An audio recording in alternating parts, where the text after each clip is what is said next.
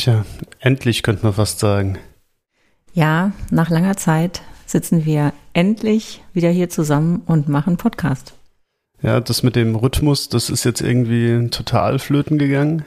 Analog zu dem Rhythmus des Lebens, der im Moment ein bisschen schwierig oder unvorhersehbar manchmal ist, ist uns auch der Podcast-Rhythmus irgendwie noch nicht so gut gelungen. Nee, muss ich dir recht geben. Ist natürlich auch relativ viel draußen los. Gerade so, was unsere Profession angeht. Wobei ich trotzdem denke, wir können hier nochmal sagen, also wir sind nicht direkt mit der Betreuung von Covid-PatientInnen betreut. Nee, wir arbeiten jetzt nicht auf intensiv, aber letztendlich hat es schon starke Auswirkungen, muss ich sagen. Ja, ich könnte mir vorstellen, dass das für sehr viele unserer HörerInnen auch gilt, dass diese Zeit einfach viele Auswirkungen auf, auf den Alltag hat und das, was ja im Moment auch sehr viel besprochen wird, auch manchmal einen erschöpft, obwohl man gar nicht so genau sagen kann, woran es eigentlich liegt. Hm, dieser Neologismus mütend. Ja. Pandemüde. Ja. Ich klinge auch schon so, gell? Ja, aber ich denke, jetzt holen wir Schwung und steigen ein in unsere Osterfolge. Ich denke, wir dürfen sie noch als Osterfolge bezeichnen. Erstens, weil wir sie ja mit unserem süßen kleinen Häschen angekündigt haben und zweitens, weil wir doch noch heute am Ende der Nach-Osterwoche aufnehmen. Auch vielen Dank an alle, die entweder per Kommentar oder vielleicht auch im Stillen mitgeraten haben. Ich war sehr überrascht, dass es doch mehr als eine Episode bei Star Trek gibt, in der Hasen vorkommen und werde sehr wahrscheinlich auch gespannt nochmal die anderen Folgen anschauen, in denen kleine hüpfende Nagetiere zu sehen sind. Oh, jetzt, jetzt, jetzt, aber jetzt wird's biologisch. Sind Hasen Nagetiere? Das habe ich mich, während ich jetzt ausgesprochen habe, auch gefragt. Wahrscheinlich sind Hasen keine Nagetiere, aber egal. Auf jeden Fall haben wir ja auch den Hashtag Bunnycorn mit in unseren kleinen Spoiler mit aufgenommen. Und wir sind heute das erste Mal in der Serie Picard und zwar in der Staffel 1, gibt ja bisher nur eine Staffel, Folge 7, Nepente. Hier nochmal auch Glückwunsch an Erdbärchen, die tatsächlich geraten hat, dass es sich um diese Folge handeln muss. Also du spielst auf den Instagram-Post an. Genau, so ist es. Die Inhaltsbeschreibung der Folge ist auch hier wieder eher schwierig, weil ich denke, entweder habt ihr Picard gesehen und seid da so ungefähr noch in der Story und auch in den Personen mit drin. Wenn ihr das nicht gesehen habt, dann dürft ihr gerne trotzdem weiter zuhören, aber ich glaube, dann macht auch die, die Inhaltsangabe gar nicht so wahnsinnig viel Sinn, deswegen vielleicht nur ganz grob. Möchtest du heute mal die Folge beschreiben? Nein. Nein? Okay. Also. Sorry, jetzt hast du mich aber echt ganz auf einen ganz, ganz falschen Fuß erwischt. Ja? ja ich ich habe gedacht, jetzt muss ich dich mal hier kurz äh, herausfordern, ja, um die Aktivität zu steigern. Also wenn ich dein Blatt da sehe, hast du dich ja schon vorbereitet. Also insofern kann ich dir diese Ehre jetzt nicht nehmen. Gibst du den Ball an mich zurück? Okay. Also jedenfalls in der Folge, die spielt eigentlich an verschiedenen Orten. Einmal gibt es einen Handlungsstrang auf dem Borg-Würfel, auf dem Narek und seine Schwester Narissa eigentlich äh, in, mit hoher Brutalität ähm, gegen die Borg vorgehen, eigentlich dort auch zu Beginn der Handlung versuchen, unsere heutige Ärztin, das ist nämlich Dr. Jurati. Mhm. Genau, also Agnes ist Ärztin. Das, ich weiß gar nicht, in, wir haben uns ja schon mal drüber unterhalten. In der, in der Serie kommt das gar nicht so richtig rüber. Ja, das ist wirklich, das kommt erst durch den Kontext mit dem Buch äh, über die Serie. Ja, deswegen haben wir sie dann auch, also gut, die Folge ist sowieso vielleicht ein bisschen von unserem bisherigen Schema mit, was sich so ein bisschen an den, an den ÄrztInnen orientiert hat, weg. Aber als du dann eigentlich gesagt hast, dass sie in dem, in dem Buch, das du gelesen hast, wirklich als Ärztin vorgestellt wird, haben wir uns dann entschieden, einfach diese Folge aus Picard mal zu besprechen. Jedenfalls Dr. Agnes Gerati ist eben Ärztin, ist aber eigentlich eher als Wissenschaftlerin tätig und beschäftigt sich mit synthetischen Lebensformen und ist deswegen auch diejenige, die von Picard aufgesucht wird, um ihm zu helfen, Soji zu finden, die er ja so als Tochter von Data im Grunde mhm. ansieht. Ja, gut, denn der große Unbekannte war ja dann lange Maddox, oder was heißt Unbekannte, den sie lange gesucht haben. Und sie war halt seine, ja, nicht nur Assistentin, sondern auch seine Geliebte oder seine Partnerin, darf man vielleicht sogar sagen.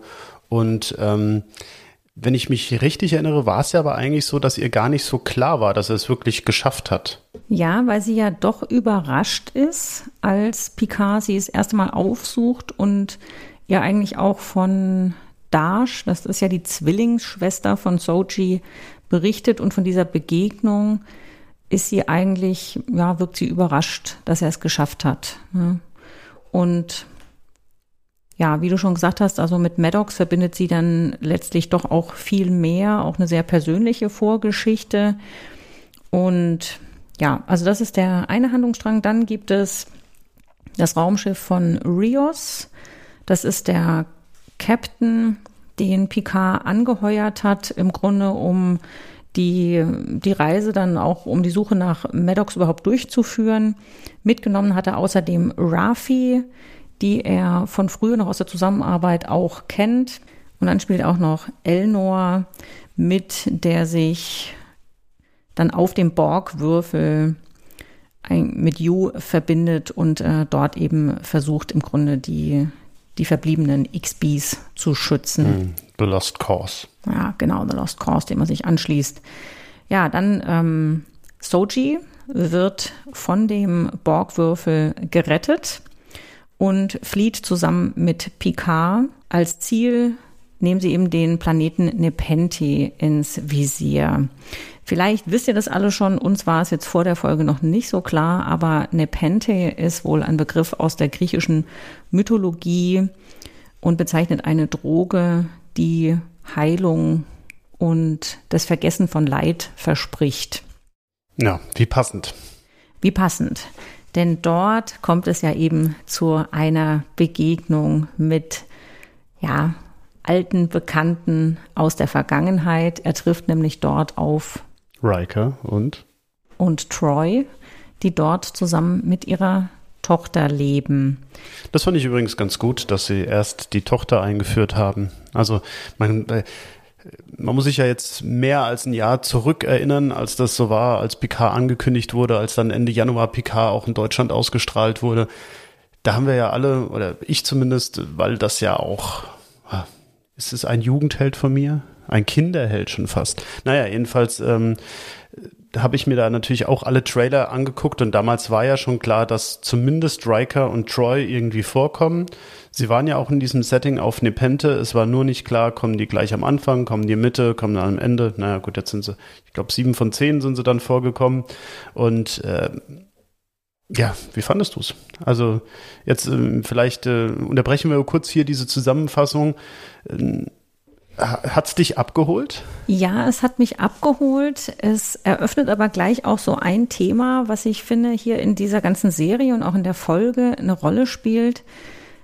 Es ist dieses Thema, ja, Altern, was ja doch so in der ja, Unterhaltungs, ähm, im weitesten Sinne vielleicht Popkultur, selten eine Rolle spielt, weil es natürlich erstmal ein Thema ist, was auch auf den ersten Blick nicht attraktiv ist, was nicht irgendwie damit einhergeht, dass hier Energie geladen ist, dass hier Spaß herrscht, dass hier alles irgendwie gut ist, sondern es geht ja beim Altern auch immer um das Thema Vergänglichkeit. Hier jetzt bei solchen Figuren, die man in ihrer jungen Erwachsenenzeit oder ja, kennengelernt hat, ist es ja auch immer ja. so ein bisschen der Vergleich und äh, das ist schon so etwas, was, was finde ich auch immer mit ein bisschen Melancholie natürlich auch verbunden ist, weil wie du sagst, es hängen ja an diesen Figuren dann auch Erinnerungen an, eine, an die eigene Lebenszeit, die schon ein bisschen zurückliegt. Ich weiß nicht, wie ging's, wie ging's dir damit? Also ich denke auch, dass Picard oder die ganze Serie Picard war vor allem auch hauptsächlich an an alte Fans gerichtet. Ich glaube schon, dass sie auch gerne gewollt hätten, dass man neue Fans anspricht, die jetzt vielleicht mit Discovery aufwachsen und oder was heißt aufwachsen, aber die da eingestiegen sind, sagen wir es mal so. Ich bin mir nicht sicher, ob das ganz gelungen ist. Und gleichzeitig ist dieser Spagat, dass man alte Fans ähm, reinholen will und auch viele alte Themen aufnehmen möchte, zu hin zu diesen neuen Themen, die ja doch auch sehr viel düsterer sind als die alten, zumindest empfinde ich das so.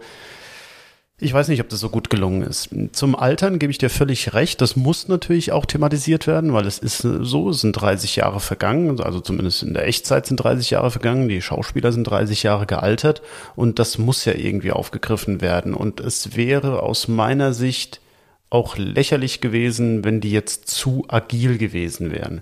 Gleichzeitig ist es natürlich so, dass ähm, Troy zum Beispiel in TNG wurde ja immer als ja, sagen wir mal so, die Attraktivität äh, von ihr wurde sehr in den Vordergrund gestellt, was ja auch dem Zeitgeist entsprochen hat. Ich fand, es wurde dann in den letzten Staffeln besser, wo sie dann eben auch mehr Verantwortung bekam und dann auch Brückendienst gemacht hat und eben nicht nur immer nebendran saß und gesagt hat, ich spüre, dass der Sohn so Angst hat oder was auch immer.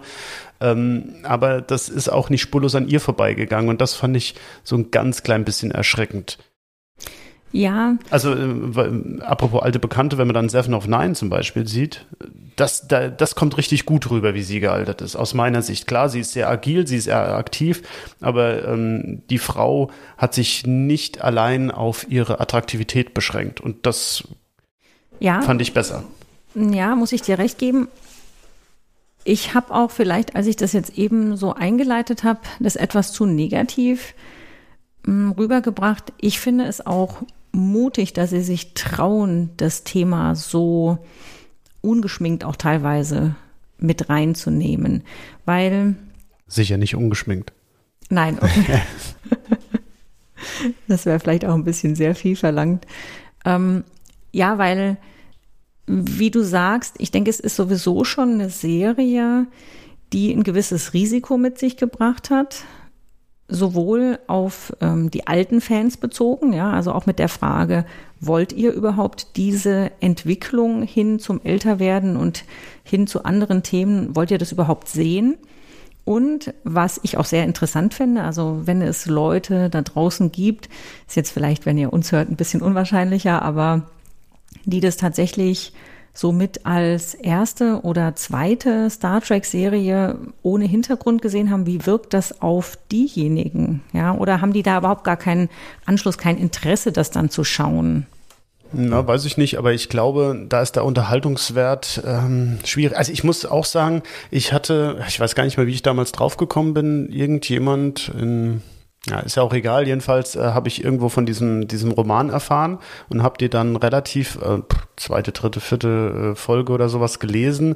Und dann bin ich aber auch besser in die Story reingekommen, weil da halt sehr viel Hintergrundwissen zu äh, der ganzen Geschichte, was ist da mit Romulus gewesen, was war mit Ruffy, äh, mit Jurati und, und Maddox, was alles naja, ausgelassen ist jetzt zu viel gesagt, aber was so, so, so im Kontext mitschwingt. Und wenn man diesen Kontext nicht hat, wird es schwierig, gut in die Story reinzukommen. Ja, weil die Geschichte ja doch auch kompliz oder komplex ist, sagen wir. Also es, es fließen tatsächlich, wie du sagst, sehr viele Dinge dort ein.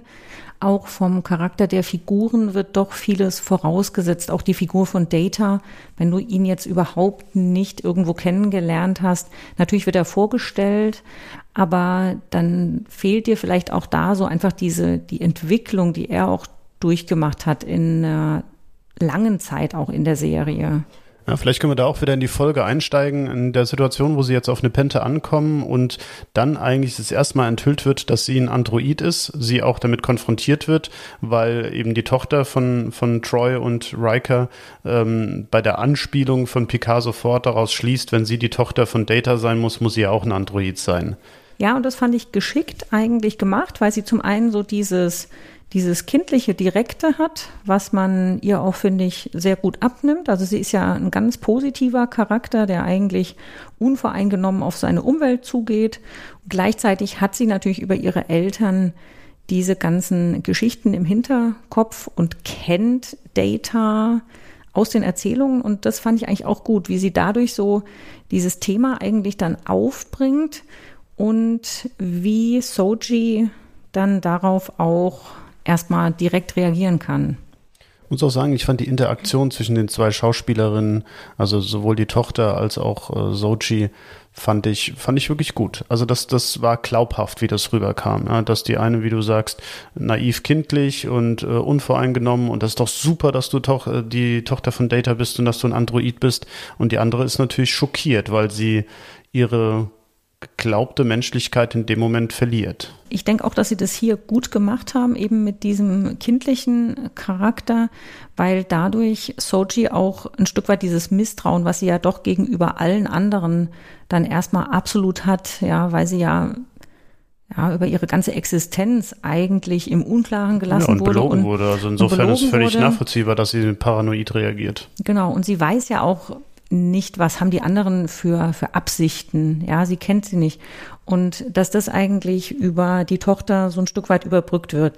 Und dann fand ich es auch schön, wie sie eigentlich so relativ dann auch zu Beginn erstmal sagt, do you have mucus and saliva? Also ja, hast das du, ist ja schon dann im Haus drin, ja. Ja, ja das ist dann später, mhm. ne? Also hast du etwa auch, äh, ja, Schleimhaut oder Schleim und Spucke? Ja, also so dieses Interesse dann auch, wo es dann auch körperlich wird. Als ich das jetzt wieder gesehen habe, habe ich mich auch gefragt, haben wir das eigentlich jemals von Data erfahren? Also sehr wahrscheinlich hatte er das nicht oder vielleicht doch, weil man erfährt ja immer nur so so indirekt von Data, wie viel Körperlichkeit er wirklich hat, ja, manchmal zum Schmunzeln, manchmal sehr slapstick-artig, manchmal mit dem Holzhammer, aber immer wieder werden ja so Sachen gesetzt. Äh, in dem Film wird ja, oder in einem der Filme wird ja auch thematisiert, wie er dann von der Borg Queen diese Haut bekommt, wo er das erste Mal Gänsehaut kriegt und wie er das empfindet, also dass er überhaupt diese Gefühle hat. Ich fand es auch gut, es war schön, dass das so angesprochen wird und da kommt auch wieder dieses kindliche Interesse rüber. Vielleicht nochmal kurz äh, zu, zu Sochi zurück ich habe ja schon gesagt, ich fand es glaubhaft, wie sie reagiert hat. Andererseits ist es natürlich so, vielleicht wäre es realistischer gewesen, wenn sie das verneint hätte. Ich meine, sie hat natürlich gemerkt, dass sie Superkräfte hat. Ja, und du meinst jetzt diesen Punkt, dass sie das überhaupt akzeptiert, dass das stimmt. Oder sagen wir mal so, es wird nicht aus meiner Sicht gut genug thematisiert, dass sie das äh, auch so annimmt, dass sie jetzt ein Android ist. Ja, auf der anderen Seite passiert ja vorher schon einiges, wo sie, wo sie dann merkt, dass Erinnerungen oder dass ihre Geschichte nicht so richtig passen kann. Mit Narek. Ja, genau. Also von daher, es ist ja nicht ganz unvorbereitet. Ich gebe dir recht, dass sie das vielleicht noch mehr hinterfragen könnte, ja. Hm, hier wird ja auch dann ein bisschen die Frage aufgeworfen, wenn du ein perfekter Nachbau von einem Menschen bist, jetzt mal die Superkräfte außen vor gelassen. Die, die auch erst aktiviert werden müssen. Die auch erst aktiviert werden müssen. Wenn du also im Grunde bis aufs Letzte ein Nachbau bist, wenn man dir sogar Erinnerungen gegeben hat, was unterscheidet dich dann eigentlich? Und äh, genau da wollte ich gerade schon fast einhaken, wieso der Nachbau?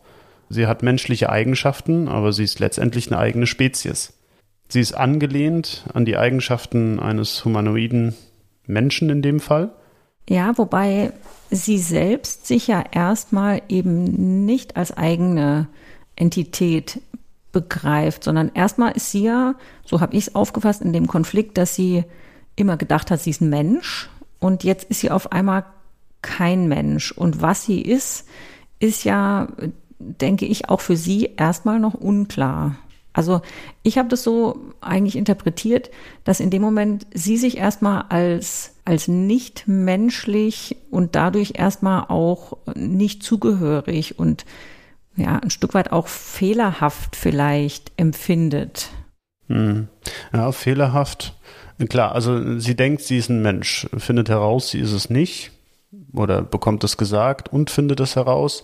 Und jetzt muss sie natürlich mit dieser neuen Existenz klarkommen und vielleicht auch klarkommen damit, warum man sie überhaupt geschaffen hat. Ja, wobei das natürlich wieder dieses äh, die Frage, wer bin ich, woher komme ich, was äh, ist meine Aufgabe, aufgreift. Vielleicht mal nochmal, Sie versuchen das ja auch in der Folge ein bisschen zu thematisieren mit dem Tod von Riker und Troy. Dass der ja sozusagen einen sinnlosen Tod gestorben ist, weil wenn es ein positronisches, ja Du hast gerade der, der Tod von Riker und Troy, also es geht um den Sohn. Den, den Sohn, ja, ja von natürlich. Ähm, also, dass der eben gestorben ist, aber dass er eben an einer Erkrankung litt. Du hast es aufgeschrieben, Neurosklerose. Welche Neurosklerose war es? Die mandaxische Die mandaxische Neurosklerose. Ähm, die von einem Silik silikonbasierten Virus verursacht wird. Nee, ah, Silizium. Nee, Silizium, ja. ja. Silicon, ja. Silicon-based Virus, ja. ja. Und, äh, und das macht ja dann wieder Sinn, dass es dann heißt, ja, okay, dann brauchen wir auch einen Silizium-basierten Ersatz eigentlich dafür ja, oder, oder, oder letztendlich Behandlung. Ja, es geht eigentlich darum, dass nur mit einer mit einem synthetischen Ersatz, der auf einer Technologie, wie sie bei Data und jetzt auch bei Sochi verwendet wird, basiert, eine Möglichkeit hat, diese Krankheit zu heilen oder aufzuhalten. Ja, oder halt, wie man es äh, bei uns immer so ein bisschen gesehen hat, dass du einen Organismus brauchst, in dem du überhaupt mal in Anführungsstrichen Antikörper ähm, überhaupt bilden lassen kannst, damit du die dann einpflanzen kannst. Gut, ist jetzt, äh, führt jetzt alles so ein bisschen, bisschen zu weit. Äh, man weiß ja auch gar nichts darüber. Also soweit ich weiß, wurde das auch nie näher jetzt thematisiert. Ich weiß auch nicht, wie viele Erkrankungen jetzt im Star Trek-Universum wirklich vorkommen, die ähm, nur durch eine positronische Matrix, wie es hier heißt, geheilt werden können. Ist auch die Frage, warum brauchst du unbedingt das Gehirn? Weil die positronische Matrix wird ja immer so als das Nervensystem und vor allem das das Gehirn äh, von, von Data bezeichnet oder von den Androiden, die aufgebaut sind wie Data. Ja, aber äh, genau, äh, worauf also, ich eigentlich hinaus wollte, war, Sie haben es ja damit aufgegriffen, dass Sie ihr eben auch sagen wollten, ja, wir wären dankbar gewesen, es hätte Androiden gegeben, weil es wird ja ähm, über den, die ganze Staffel ja auch äh, aufgebaut, was ja eben auch in dem Roman vorkommt, dass eben offensichtlich äh, Androiden-ähnliche Entitäten hatten ja dann den Mars angegriffen, die dort gearbeitet haben und äh, deswegen gibt's ja diesen Ban, dass man, dass man nicht mehr an Androiden arbeiten darf. Ähm, das, das wird ja in der ganzen Staffel erzählt, dass Maddox im Geheimen weiterarbeiten muss. Genau, dieser Synth-Ban und da hast du natürlich recht, da wird hier nochmal einfach auch das aufgegriffen, ja, was, was man doch auch an Positivem verliert, wenn man diesen ganzen Technologiebereich eigentlich von vornherein ablehnt. Und es wird natürlich damit auch so ein bisschen die Tür eröffnet, dass sich Riker und Troy nochmal aus einem ganz eigenen Hintergrund freuen jetzt, dass, dass Soji existiert und dass eben mit Data nicht dieser ganze ja, Entwicklungszweig irgendwie abgebrochen ist. Fand ich auch ganz nett. Riker versteht es ja auch sofort oder erkennt sofort, dass sie ein Android ist, dass sie da diesen, diesen, wie sagt der, Head-Toad macht, ja. Ja, genau, irgendwie, das sagt er ja auch, ne, ich würde diesen, diese Kopfbewegung würde ich irgendwie immer wieder erkennen. Und das, ja, das war auch, das war nett gemacht. Das war nur ja, so die kam kleine, auch gut rüber. Also ja, die genau. hat es gut imitiert. Also ja, es, ich glaube, jeder, der ein paar Folgen mit Data gesehen hat, äh, erkannte sie da wieder. Ja, ja, das, das war gut gemacht. Es wird ja noch was, noch ein weiterer Punkt. Ist ja hier wichtig, dass dadurch auch Riker und Troy eigentlich diesen, diesen Verlust irgendwo nachvollziehen können, weil Soji hat ja auch erstmals einen Verlust dadurch erlitten, dass sie die ganze Geschichte auch mit ihrer Mutter, mit ihrer Familie dass das ja gar nicht existiert. Also sie verliert ja erstmal eigentlich ihre Familie, ihren Hintergrund, ihre, ihre ganze Existenz auch. Mm, ihre Identität, ja. ja ich finde auch, das ist eigentlich das Dramatischere. Weniger, dass sie jetzt feststellen muss, ob sie jetzt menschlich oder Android ist, sondern dass eigentlich ihre vermeintliche Vergangenheit ähm, eben gar nicht existiert und dass sie jetzt herausfinden muss, was der Hintergrund ist. Ja. Wie fandest du, also ich muss ja sagen, diese Idylle dort auf Nepente, wo übrigens auch am Anfang eben die Einhornhäschen durchs Bild hüpfen, die uns die gegessen werden. Ich wollte gerade sagen, die uns dann äh, nachher, glaube ich, auch noch als Bunnycorn Sausage, also als Wurst auf der Pizza ähm, begegnen und die tatsächlich von der Tochter auch gejagt werden. Ähm, es ist ja so eine Idylle. Auf der anderen Seite muss man ja sagen, ist doch diese ganze Tragödie, die auch innerhalb des Hauses noch besteht, ja, mit dem, mit dem Zimmer auch des verstorbenen Sohnes und ja doch auch der Tochter, die, die ja auch sehr allein ist. Also Ja, da gebe ich dir recht. Es ist ja auch, es, ist, es soll ja auch keine hundertprozentige Idylle sein. Das merkt man auch schon relativ am Anfang. Natürlich war das jetzt auch ein bisschen eine Hommage an, an alte Star Trek-Fans, aber dass er dann sofort die Schilde hochfährt und äh, das Verteidigungssystem des Hauses aktiviert, ja, also es ist ja nicht so die, das äh, einsame Waldhäuschen, wo keine Technik existiert, das ist es ja nicht, ja, auch wenn er Pizza im im altertümlichen, aus seiner Sicht altertümlichen Pizzabackofen backt. Ja, also es stimmt. Sie ist sehr, sehr einsam. Sie hat ja nur diesen einen Freund, der auch nur am Rande thematisiert wird. Ich bin sehr gespannt, ob wir in Staffel 2 mehr von diesem Captain erfahren. Es muss eigentlich fast, weil, um das vorwegzunehmen, äh, diesen Komp der Kompass, den sie auch Sochi gibt, der, der spielt ja am Schluss auch nochmal eine Rolle. Also wenn sie das nicht aufgreifen, fände ich das schwach, weil das ist eine gute Linie, das nochmal. Mhm, ja, da, da ist man eigentlich noch gespannt, ob da noch was kommt. Zumal die, sie schreibt ihm drei Informationen und er weiß sofort, um welchen Planeten es handelt. Also der muss da irgendwie mit, mit der Geschichte verwoben sein, aus meiner Sicht. Ja, also ich könnte mir auch vorstellen, dass, dass das nochmal aufgegriffen wird, weil auch dieser Kompass und so, also das muss, denke ich, dann nochmal besprochen werden, was da der Hintergrund ist. Ja. Kommen wir mal vielleicht zu unserer Ärztin, Gerati. Sie ist ja in diesem Konflikt mit Maddox, den sie ja umgenietet hat. Man muss dazu sagen, sie ist ja beeinflusst und zwar nach der Begegnung mit Commodore O, einer Romulanerin, die für die Sternenflotte ja, die arbeitet. Die sich als Vulkanierin ausgibt und die, die sich, ja. Geheimdienstleiterin der Sternenflotte ist. Genau, und da sehen wir so relativ zu Beginn der Folge eben eine Begegnung, wo Jurati ja, auf der Erde Mittagspause macht und gerade was isst und dann kommt da so Commodore O und macht mit ihr so ein Forced Mind Melt. Also das fand ich schon krass, weil das war ja, das war ja eine absolute Gewaltanwendung. Das, das kommt ja schon fast einer, einer psychischen Vergewaltigung ent.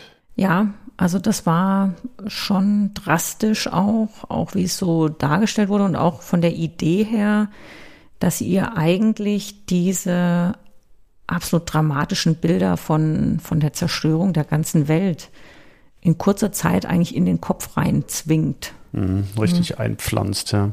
Und offensichtlich ja auch so weit sie davon überzeugt, dass sie eben bereit ist, ihr eigenes Leben und andere Leben zu opfern, wie das von Maddox, den sie eigentlich liebt. In dieser Szene bekommt sie ja auch diesen äh, Viridium-Tracker, der dann ja später auch dafür genutzt wird, dass Narek zum Beispiel das Schiff dann von Rios immer wieder aufspüren kann und sie ja dann auch auf einmal vermuten, dass da irgendwas nicht stimmen kann. Wie fandest du das? Also, dass sie, ähm, ist es realistisch, dass man einem Menschen Gedanken einpflanzen kann, die sein Handeln so stark beeinflussen. Sie wacht ja in Anführungsstrichen auf. Sie erkennt ja, dass es nicht richtig ist oder sie hat zumindest Zweifel, sonst würde sie ja nicht versuchen, sich selbst nahezu umzubringen, um diesen Tracker loszuwerden. Ich denke schon, dass das realistisch ist. Mm, man kennt es ja leider, muss man sagen, so unter diesem Schlagwort Gehirnwäsche, was ja auch immer wieder in terroristischen Gruppen oder auch in, in Regimen verwendet wird, um vor allem auch jüngere Menschen in dem Fall für eine Idee so weit zu radikalisieren oder einzunehmen, dass sie wirklich bereit sind, unter Einsatz ihres Lebens für diese Sache zu sterben. Und leider denke ich, dass es da schon Voraussetzungen gibt, wenn du vielleicht auch vorher in deinem Leben bestimmte Dinge erfahren oder nicht erfahren hast, dass du so weit in so eine Gedankenwelt eintauchen kannst. Ich meine, heute, das ist ja auch immer wieder Thema, spielt da ja auch teilweise das Internet eine Rolle, ja, dass du natürlich, wenn du immer wieder mit bestimmten Gedanken konfrontiert bist, dich vielleicht mit der Zeit auch dieser Denkweise anschließen kannst? Ja, das ist jetzt so die langsame Variante. Gut, jetzt ist ja außerirdische Verhaltensweisen oder Möglichkeiten, dass sie ihr sozusagen innerhalb von kürzester Zeit das alles einpflanzt. Ich ähm, möchte dir in dem Recht geben, ich glaube, du brauchst eine gewisse Veranlagung und du brauchst auch einen gewissen Mindset, um überhaupt auf diesen Weg zu kommen. Und da finde ich es dann eben fraglich, gleichzeitig aber auch spannend, weil sie ist ja eine absolute überzeugte also sie ist pro Androiden, sie äh, erzeugt ja selbst Androiden. Und so jemanden dann auf den anderen Pfad zu bringen, ist, denke ich, wesentlich schwieriger. Da muss man immer so ein bisschen vielleicht auch, ähm, nehmen wir mal so, so ein klassisches Beispiel, Rauchen, dass der Ex-Raucher, der ex-starke Raucher plötzlich eigentlich der viel strengere Nichtraucher ist und es nicht mehr akzeptieren kann und ähm, eben auch schon fast so ein bisschen dagegen wirkt. Ich weiß, der Vergleich hinkt. Ich wollte jetzt nur was Plastisches nehmen. Aber da steht ja eine Erfahrung schon hinten dran. Ich glaube, das ist jetzt. Was aber bei dem Mindmeld ja jetzt nicht ähm, unmöglich ja. wäre, dass da eben auch Erfahrungen, sie, sie kriegt ja. Ähm ja, aber da sind es ja Erfahrungen, die nicht wirklich gemacht wurden. Also da sind es ja eigentlich Bilder, die in deinen Kopf gepflanzt werden. Also, ja, nee, das stimmt so nicht, glaube ich, weil ja. das ist ja, das sehen wir ja auch bei Discovery, dass, äh, dass äh, Mindmelds oder auch bei TNG schon wegen äh, mit Picard und Sarek dass, äh, dass, äh, dass sie dann auch noch viel mehr Verbindungen haben. Sie sind ja dann Teil des anderen, können den über Lichtjahre hinweg spüren und so. Also ich glaube, das ist schon weitaus mehr als jetzt nur die Bilder einpflanzen. Ja, aber es steht keine real gemachte Erfahrung dahinter. Ja, aber also ist das, das ein Unterschied, ob du denkst, das ist eine real gemachte Erfahrung, weil du sie so übermittelt bekommst, weil du eben dieses Neuronennetz dann verknüpfst oder ob du sie wirklich gemacht hast? Ich meine, das ist doch genau dieselbe Debatte, wenn man lange genug glaubt, man hat das erlebt, dann fängt an, eine gewisse Erinnerung wahr zu werden. Und man ja. bildet dann auch eben solche Muster, die einem das Glauben machen. Also ich bin, da bin, da bin ich eigentlich eher so ein bisschen bei dem, bei dem Science Fiction. Das könnte ich mir vorstellen, dass das geht. Ja, ich habe ja gesagt, ich kann mir auch vorstellen, dass es geht. Ich glaube aber, der Unterschied ist, dass das eher umgekehrt ist. Es ist eher so, du schließt dich einer Idee an und dann wird die vielleicht durch die Erfahrung widerlegt. Ich nehme jetzt nochmal ich sage jetzt mal, nimm die Situation ähm, vor dem Ersten oder Zweiten Weltkrieg, wo junge Männer in dem Fall begeistert wurden für die Idee eines Krieges, ja. Natürlich sind viele dann aus diesem Krieg, wenn sie dann zurückgekehrt sind, ähm, mit ganz anderen Erfahrungen zurückgekommen und haben gesagt, das hat nichts mit dem zu tun gehabt, was uns die Propaganda, die es ja ist, eigentlich gesagt hat. Der Unterschied ist hier natürlich durch diesen Mindmeld wird es mit, mit viel mehr Gewalt in ein vorbestehendes Gedankennetz eingesetzt. Und, und inklusive Erfahrungen und Gefühle. Und darauf will ich hinaus. Ja. Weißt du, wenn du dir Propaganda anguckst oder wenn du jetzt in irgendeiner, in so einer äh, Bubble hängst, ähm, ob es jetzt Social Media oder sonst was ist, wo du immer wieder verstärkt wirst, das ist eine Sache die auch nicht ungefährlich ist, gar keine Frage, aber du musst trotzdem die Erfahrung immer noch selbst machen. Aber wenn du solche, ähm, wie diese, das sind ja, klar, wie willst du es anders transportieren? In, in der Serie musst du es als Bilder und Töne und so transportieren. Aber letztendlich denke ich, muss man sich das oder sollte man sich das so vorstellen, dass wirklich selbstgemachte Erfahrungen auf den anderen übertragen werden und der sie so empfindet, als hätte er sie selbst erfahren.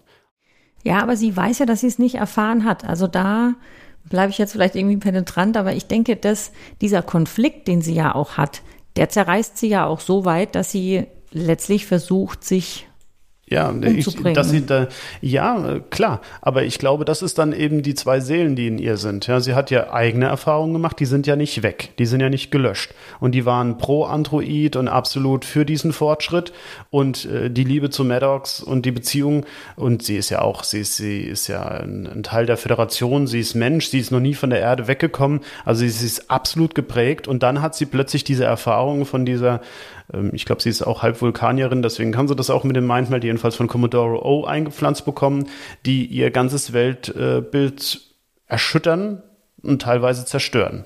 Also es muss ja eigentlich so sein, sonst wäre sie ja nicht bereit gewesen, Maddox umzubringen.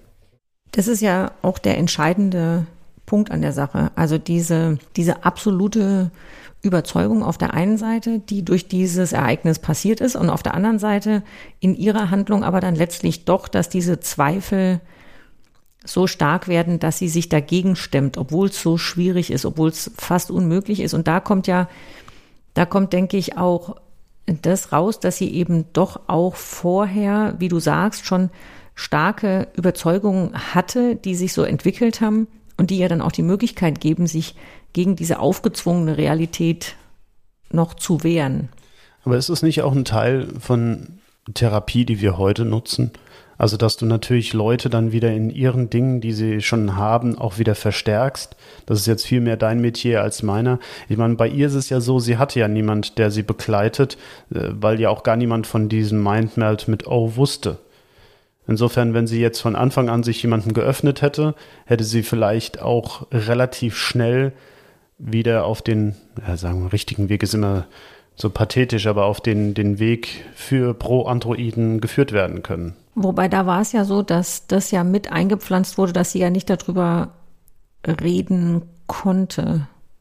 Also das war ja Teil von dieser, von dieser Beeinflussung, dass sie, sie konnte es ja nicht aussprechen. Sie hat es ja teilweise, also so hat es auf mich gewirkt, auch versucht, auch in diesem Gespräch dann mit Rafi, weil sie ja eigentlich hat sie ja auch mittlerweile, sie fühlt sich ja den anderen auch zugehörig, sie will ihnen ja nicht schaden und sie weiß ja auch, okay, Narek ist uns die ganze Zeit auf den Fersen, weil ich diesen Tracker in mir habe.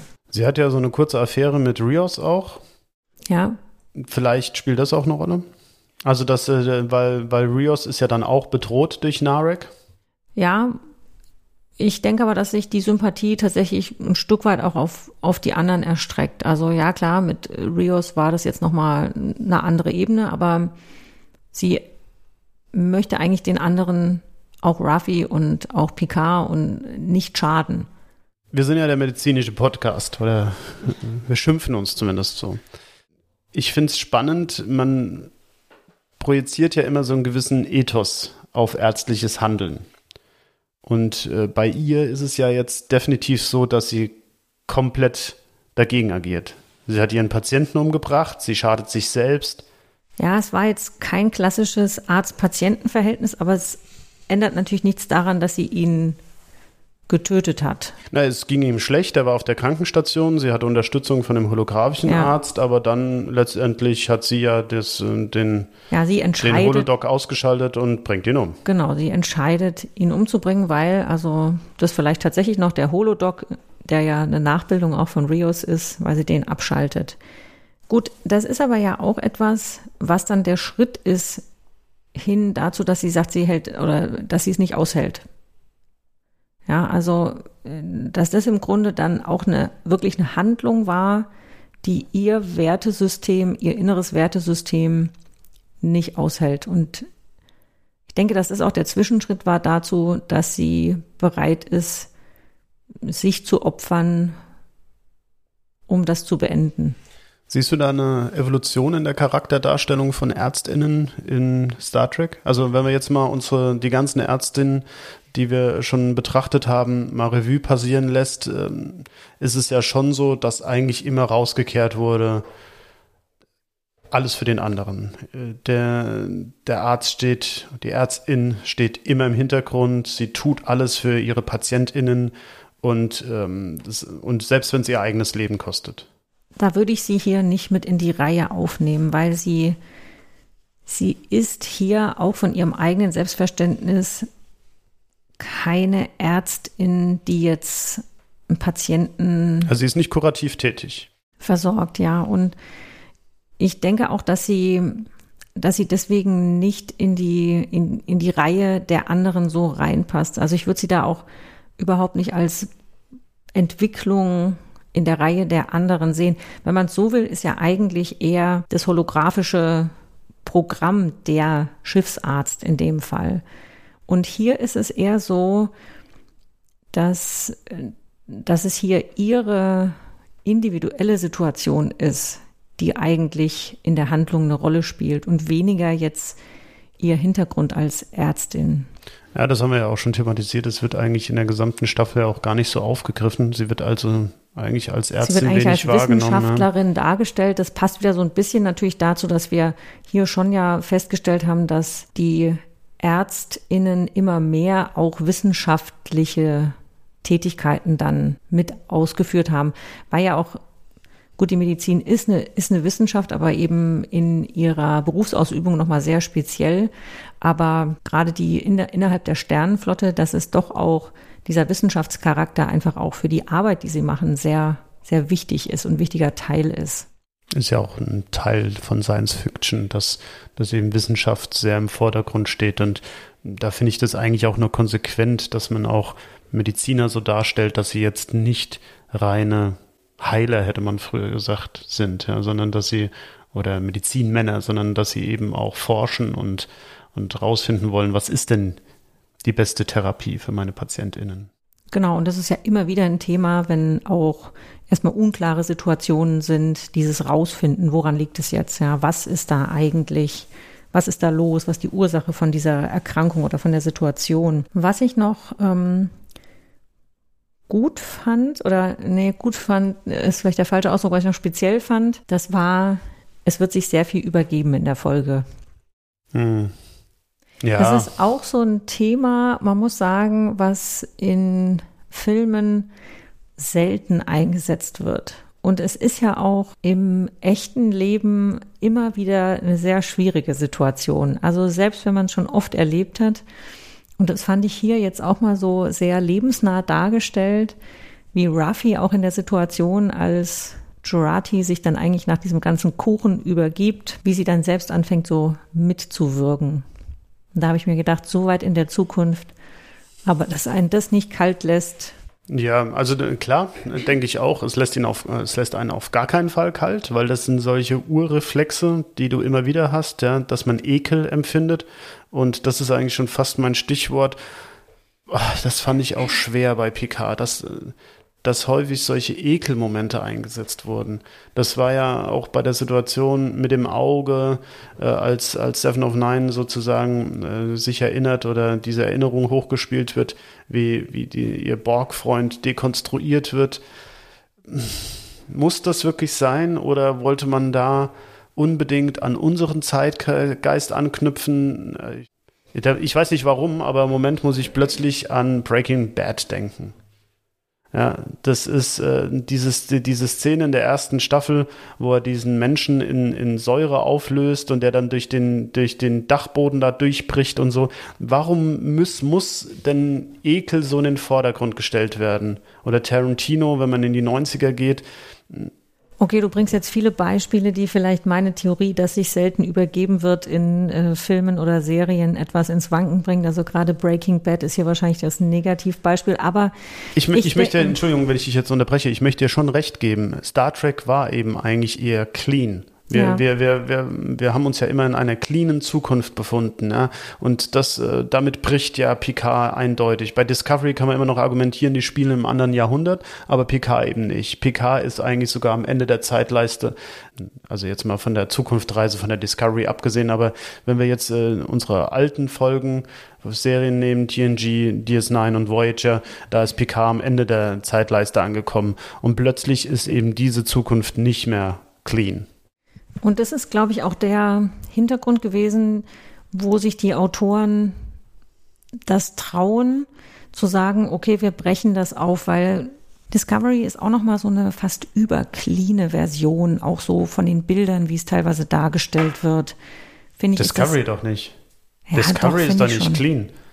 Doch, finde ich schon. So von der Art her, wie es auch von den Farben und allem, es ist, es ist, finde ich, eine sehr aber da, da wird doch auch, auch Blut und äh, unnötiges ja, Gemetzel und. Ja, aber es, es bleibt aber immer auf eine gewisse Art auf Ästhetik ausgerichtet. Also das ist, das oh, ist das so mein. Das ist ein spezielles Empfinden von Ästhetik, muss ich ja, sagen. Ja, das mag sein, aber ich denke, das ist trotzdem das, was so von, vom, vom Stil hinten dran steht. Und hier bei Picard, und da geht auch diese Sache von vorhin mit dem Alter mit rein. Da brechen sie eigentlich diese Sachen auf und es wird teilweise sehr menschlich, also sehr auch so auf die, du hast es vorhin gesagt, so auf so Urinstinkte, ja, also Alter, Ekel, Übelkeit, also eigentlich so. Also ich finde schon, dass für die Charakterbildung und auch für die Darstellung vielleicht realistischere Züge angebracht sind. Ich glaube auch, dass das was ist, warum so viele Fans, der, ja, äh, beim Discovery Panel haben sie neulich äh, diskutiert ähm, mit Old Track und New Track. Ich bin da auch zwiegespalten, aber wie wollen wir denn diese Ära nennen zwischen TOS und den neuen Serien und ist dann Enterprise mit Archer, ist das dann nochmal eine andere Ära? Also sagen wir mal diese, diese Berman-Ära von TNG, DS9 und Voyager. Die hat viele von uns ja geprägt, die wir jetzt hier vor den Mikrofonen sitzen, die sich das alles anhören, die sich die neuen Folgen angucken. Jedenfalls habe ich so das Gefühl, dass ich in so einer Bubble existiere von sehr viel gleichaltrigen oder ähnlich alten Menschen, die ähm, diese Folgen mit diesen, mit dieser Serien, mit diesen Serien groß geworden sind. Und ich glaube, dass eben das Entfernen dieses etwas mehr positiv utopischen und hin zum realistischen, menschlichen, dass wir mehr Fehler machen, dass äh, Sachen eben eklig sind und dass wir alt werden, dass das eben auch oft dann mit dem bricht, was wir uns damals als Utopie angenommen haben und eben auch so ein bisschen als Ziel gesehen haben. Also das war ja immer so was, also zumindest ging es mir so, wenn ich TNG damals geguckt habe, das war etwas, da hätte man sich eher gewünscht, da leben zu dürfen. Bis jetzt vielleicht auf DS9 mit den Kriegen und so. Und da sprichst du natürlich was an, das stimmt, das ist ja auch eine gewisse Gefahr vielleicht so von dieser, von dieser zentralen Idee, die für viele Star Trek auch ausmacht. Auf der anderen Seite würde ich sagen, ist da wiederum Picard genug Nische, um vielleicht das zu ergänzen, aber trotzdem nicht kaputt zu machen. Ja, ist es so? Also, ähm, bevor ich zu meinem Fazit komme, wie empfindest du die Serie Picard? Also hat sie dich gepackt? Hat sie das weitererzählt, was du von TNG damals bekommen hast? Oder ist es eine ganz andere Situation? Also ich habe sie teilweise schon ein bisschen mit gemischten Gefühlen gesehen, weil mich diese Nostalgie, ich glaube, die hat dich zum Beispiel mehr abgeholt. Also ja, aber die habe ich eben nicht gut empfunden, aber dazu kommen wir gleich. Ja, also da fand ich manchmal, muss man auch immer aus meiner Sicht aufpassen, dass man sich nicht zu sehr in dieser Selbstreferenz so erschöpft, ja, also dass es immer nur Anspielungen auf Dinge sind, die man von früher kennt.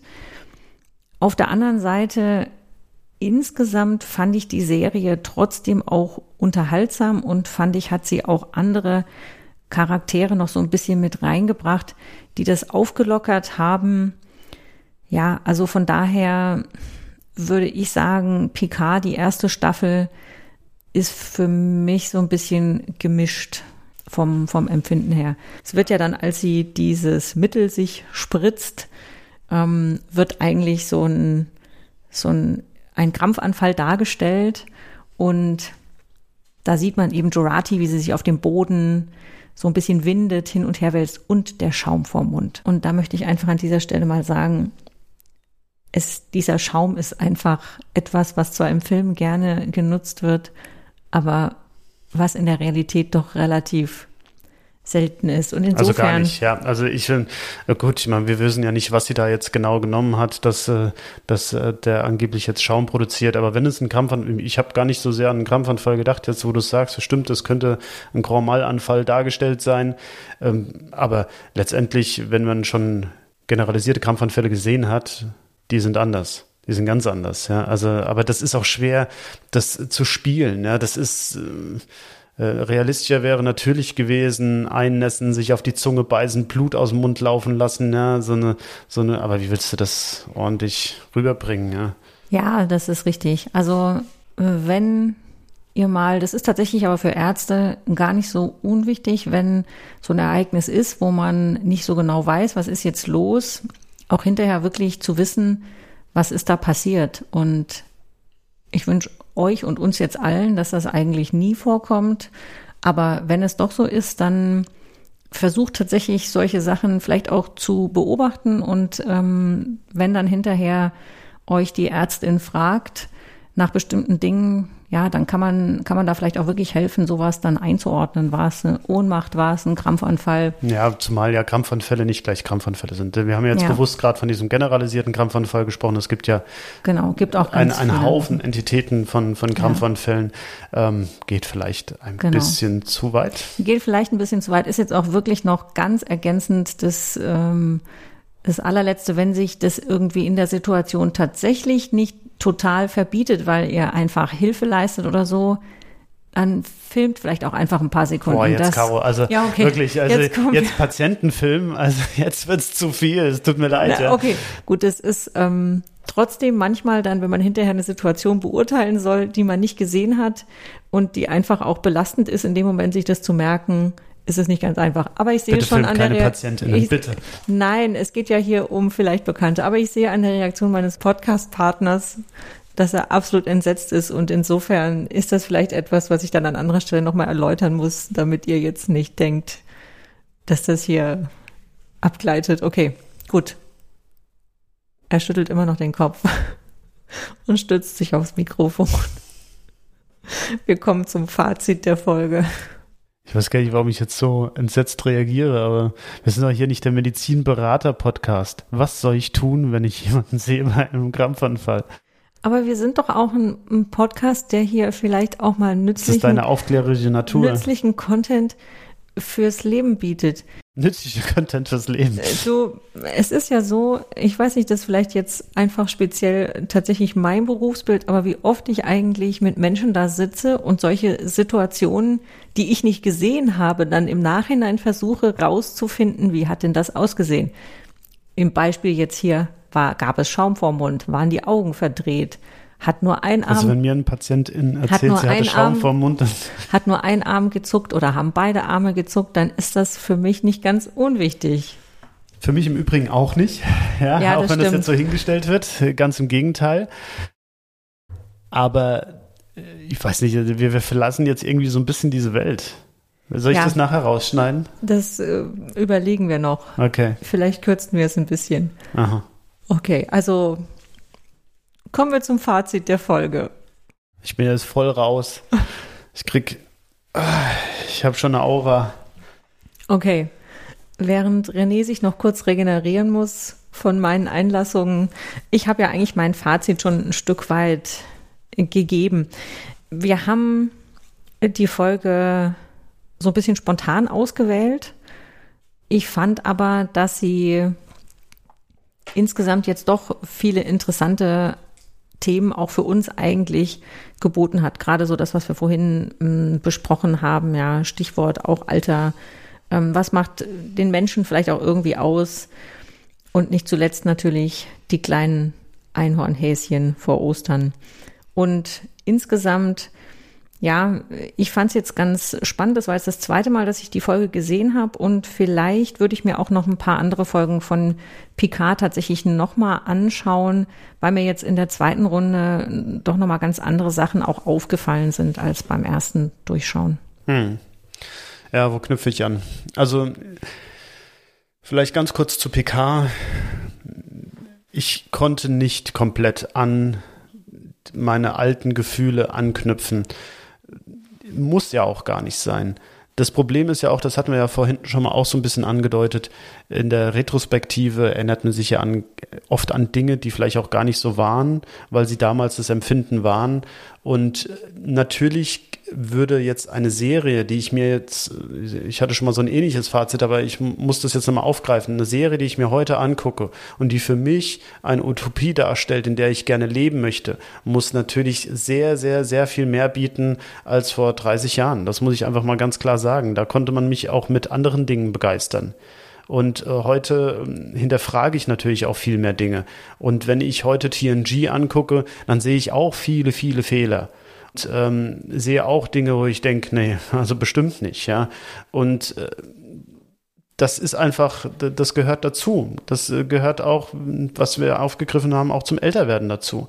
Das heißt aber nicht, dass mich nicht eine Serie begeistern kann und dass sie nicht auch Aspekte bringt, wo ich sage, ja, so sollte es eigentlich sein. Dahin hätte ich gerne, dass sich die Menschheit entwickelt. Dahin hätte ich gerne, dass sich die Medizin entwickelt. Wohin sich auch Ärztinnen als Charaktere hin entwickeln. Wieder weiter weg von dem monetären Interesse hin zum patientinnenzentrierten Handeln. Das äh, sind ja alles Dinge, die sind ja auch sehr aktuell und die darf man mir auch gerne zeigen. Warum will man das jetzt nicht in Picard? Warum muss das unbedingt ein großer Konflikt sein? Das frage ich mich. Ich gebe dir recht, jetzt nur Nostalgie hätte auch nicht funktioniert.